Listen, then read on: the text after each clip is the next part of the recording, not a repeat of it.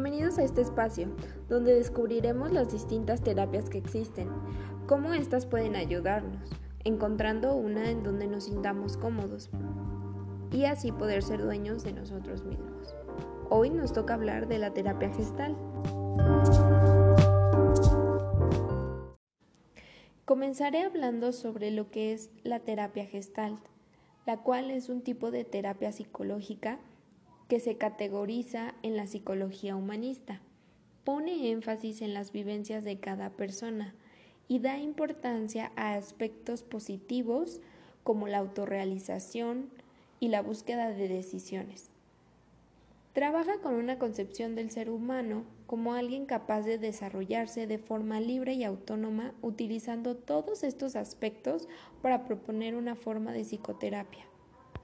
Esto significa que no se centra en aspectos negativos de la mente, tal y como ocurre en el psicoanálisis, ni tampoco su objetivo es la conducta como lo hace el conductismo. Para poder entender esta terapia más a fondo, hablaremos de lo que es la comprensión holística sobre las personas.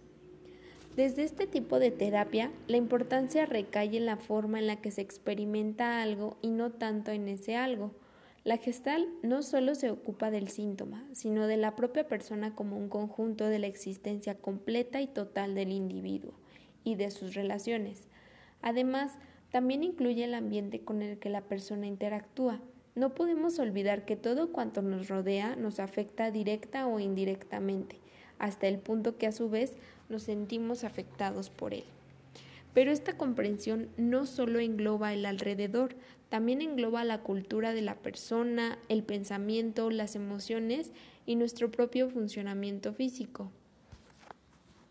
Hace énfasis en la propia visión que el individuo tiene sobre sí mismo, como un ser creativo, como una persona capaz de guiar su comportamiento de manera consciente a la vez que se encuentra siempre en constante crecimiento.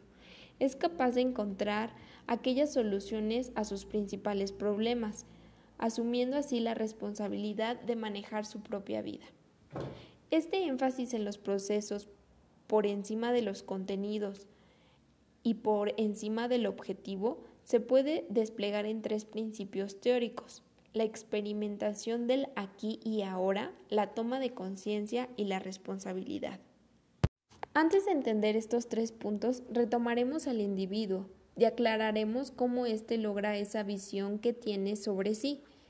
En la gestal existe una función llamada personalidad, con la cual se expresa la capacidad del organismo y cómo éste contacta con su entorno. La base de la definición que da de sí mismo nos permite responder a la pregunta ¿quién soy yo? Y usar la respuesta para orientarnos en el mundo, en especial en el mundo social qué se puede hacer y qué no, a quién he de ser leal, cómo me debo comportar, cómo puedo conseguir cosas de los demás. La personalidad es el sistema de actitudes asumido en las relaciones interpersonales. Es el resultado del contacto social creativo y se construye en la relación con los demás. Para comprender todas estas ideas que abordamos, hablaremos desde la concepción que tenía su fundador, Fritz Perls, por una parte tenía la idea de que la salud es la persona entera y por otra veía el ego como una función de interferencia. Decía que la salud es el mecanismo de la mente y ésta sabe encaminarse hacia lo que necesita, sabe buscar su dirección y adaptarse, y que normalmente era interferido por un exceso de control de la mente racional lo definía como un cuerpo extraño que uno tiene en la mente como resultado de lo aprendido por los padres. Estaba muy presente la idea taoísta de la persona sana, espontánea, que no tiene que analizar mucho para actuar y vive principalmente en el presente, sin excesivo cálculo del día de mañana. El énfasis de la terapia es la atención a lo que ocurre aquí y ahora, para poder ver la cara a alguno de los fantasmas, o los supuestos erróneos en los que vivimos, para poder confiar más, para ir quitando esa policía interna como la llamaba, y poder ir experimentando con la vida. También darse cuenta que uno no necesita de ese régimen policial, que uno es bueno, no por un sistema represivo y que la naturaleza es algo en que podemos confiar. Para ir cerrando con el tema de hoy, quiero hablarles sobre esas cualidades que el terapeuta gestal maneja y tengan una idea clara de cómo podrá guiarlos si llegan a tomar esta terapia. El terapeuta es un muy buen observador. Desde que llegan a su consulta podrá percibir e incluso intuir cómo es su conducta, lo cual le ayudará a comprenderlos mejor. Sabe tener el control en las sesiones, lo que permitirá que las técnicas sean bien empleadas y así será una sesión amena, donde no exista aburrimiento, cansancio. Por decirlo, sabe llevar el ritmo justo para cada cliente.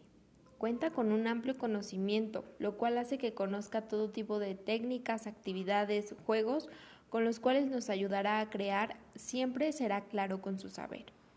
Es capaz de mostrar su humanidad indagando en su interior y es capaz de brindar apoyo y reconocimiento al paciente. También siempre se mostrará comprometido para ayudar, estando en constante aprendizaje tanto con él y con la misma terapia, pero sobre todo su escucha es de sus principales cualidades.